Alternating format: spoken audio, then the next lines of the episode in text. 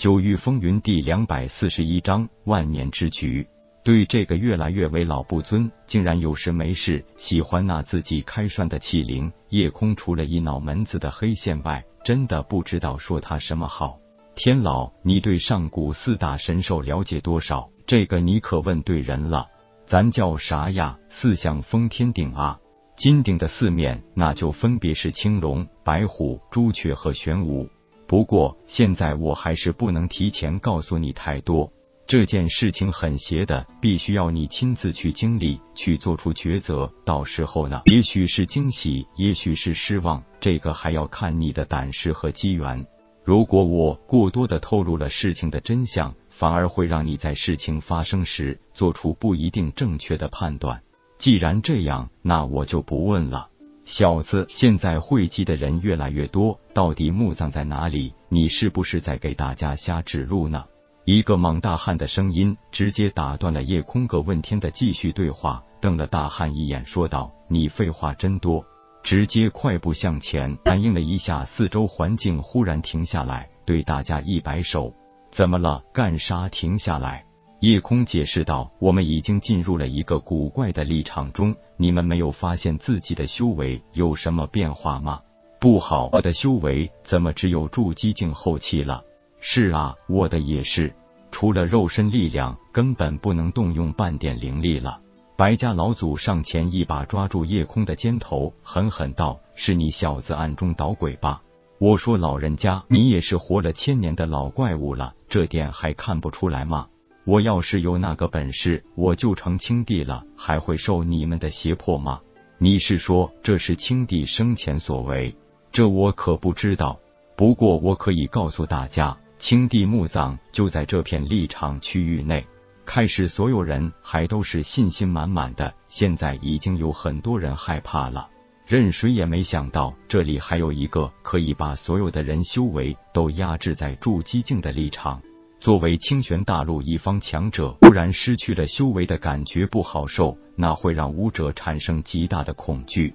这个秘密，夜空当然早就知道，那是玄逸告诉他的。而且这个立场并不是随时随地都有的，而是一个有规律的空间阵法，每一百八十年才会出现一次，也只有这个时候，青帝墓葬才会显露出来。否则，就算化虚境大能，也根本没有办法定位出青帝墓葬所在。夜空选择让大家在山洞修炼半年，其实就是在拖延时间。既然界外邪修很多都是凝神境强者，那最好的办法就是把所有人都引进这座逆天大阵里来。这在里真正的强者只有两个人，没错，那就是夜空和铁牛。这个阵法，夜空在师兄留给自己的记忆里了解一些。虽然他的防御比自己师门太虚宗的护宗大阵要差很多，可是他的厉害诡异之处就在于可以让进入阵法的所有人都变回筑基境的小武者。此阵的名字就叫玄灵归元阵，意思就是把玄阶、灵阶所有武者都恢复到最初的筑基境。当然，这个阵法的布置并不是很难，难的是这个阵法需要一个很奇特的物件做阵眼，而这个物件就是传说中四大神兽青龙的那一片汉下逆鳞。而阵法也不是可以一直存在下去的，它也有一个固定的寿命，也就是一万四千五百八十年，也即是八十一个一百八十年。而今年正好就是大阵最后的一次启动。如果不能把青帝墓葬之谜彻底解开，随着大阵的破灭，青帝遗骨也将化成飞灰，永远成为一个未解之谜。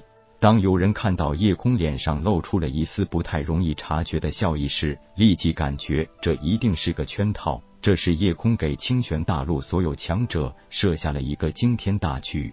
此刻，一些原本就是凑热闹的，还有一些想坐收渔利的，也有一些拥有更歹毒想法的，已经迅速向外退去。很多退出大阵范围的人，发现自己的修为很快就恢复了，这才放心，敢于留下看夜空到底怎么开启青帝墓葬的人已经不多了。夜空粗略的看看剩下的人，几乎都是和自己多少有点过节的。诸如神风帝国林家、快活成岩家、百家、天星帝国百里家、神剑宗和紫云宗，一共也足有二十多人了。比起夜空这边七个人，对方已经可以三打一了。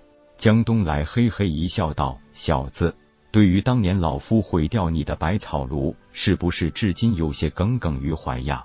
夜空淡然道：“让你失望了。对于你毁掉百草炉防御大阵，我当时就没放在心上。反正大阵的也快失效了，你不过是把时间提前了十几天而已。”不过，说实话，我还真的要谢谢紫云宗。从你开始到林长风，再到朱恒、林祥等等，是你们一步一步把我逼上了这条路。如果不是这样，可能我不会有这些机缘，也根本不能如此的快速成长起来。严家老祖哼道：“都少废话，夜空晓，你还是快点开启墓葬吧。如果再耍什么花样。”老夫拼着一无所获，也先将你逼于掌下。夜空笑道：“你们现在就算动手也晚了。我可以明确的告诉你们，今天你们一个人都逃不出去。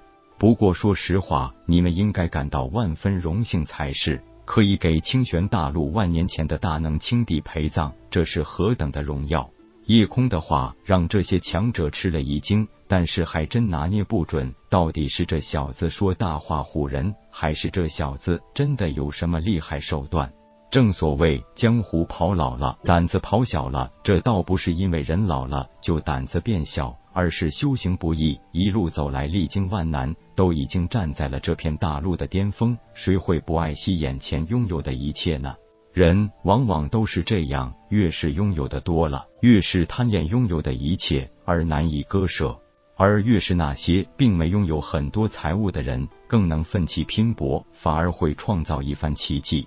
眼下，所有人修为都被压制在了筑基境，就算你有万千手段，此刻根本施展不出来。而夜空几个是不久前才从死亡线上走下来的，说的俗一点，现在夜空等人反而就是光脚的，不怕穿鞋的了。